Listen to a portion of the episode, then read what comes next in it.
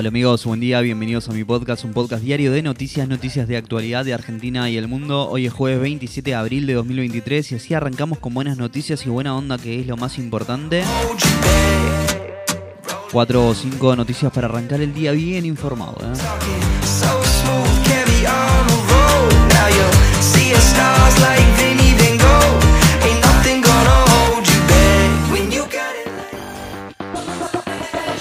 Sergio Massa convocará un acuerdo de precios y salarios por 90 días. El dólar blue retrocedió 21 pesos en un día y cerró a 474 pesos.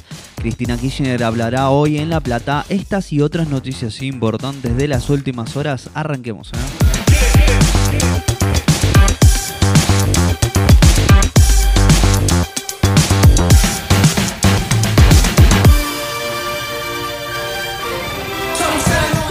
Medio de la tensión cambiaria, Sergio Massa anticipó que convocará un acuerdo de precios y salarios por 90 días en busca de respaldo. El ministro de Economía recibió ayer a varios integrantes de la mesa chica de la CGT y a dirigentes de los movimientos sociales oficialistas en plena crisis por la escalada del dólar. Les anticipó que también convocará a los empresarios para generar un sendero de estabilidad de precios y salarios para los próximos 90 días ante el temor de una escalada de precios. ¿eh?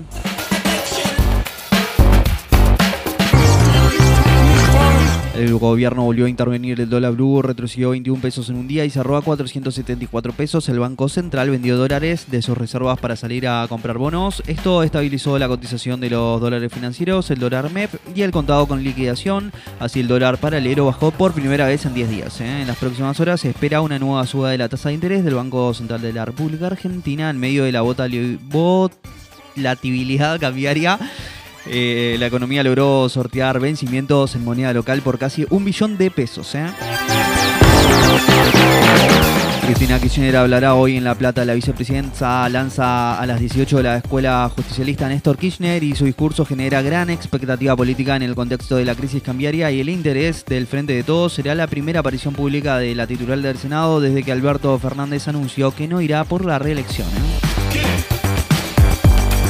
Massa anunció que Argentina postergará las importaciones a China y a yuanes y no en dólares. Esto mejorará la perspectiva de reservas de la Argentina en términos de reservas netas, según el ministro de Economía. ¿eh? Tres de los cuatro presidentes de los partidos que componen Juntos por el Cambio apoyaron a sumar a José Luis Espert a la coalición. ¿eh? La ANMAT aprobó el uso de la vacuna contra el dengue en mayores de 4 años. Los ensayos redujo los casos de hospitalización hasta un 84%. Aún no está definido cuándo estará disponible. En un mega operativo a nivel nacional que incluyó 62 allanamientos, desbarataron una red que producía material pornográfico infantil. Detuvieron a 13 personas. ¿eh? Hoy comienza la Feria del Libro de Buenos Aires. El presidente de Colombia, Gustavo Petro, cambió a siete de sus ministros, entre ellos los de Hacienda y Salud. Volodymyr Zelensky y Xi Jinping tuvieron su primera conversación desde el inicio de la invasión rusa a Ucrania. ¿eh?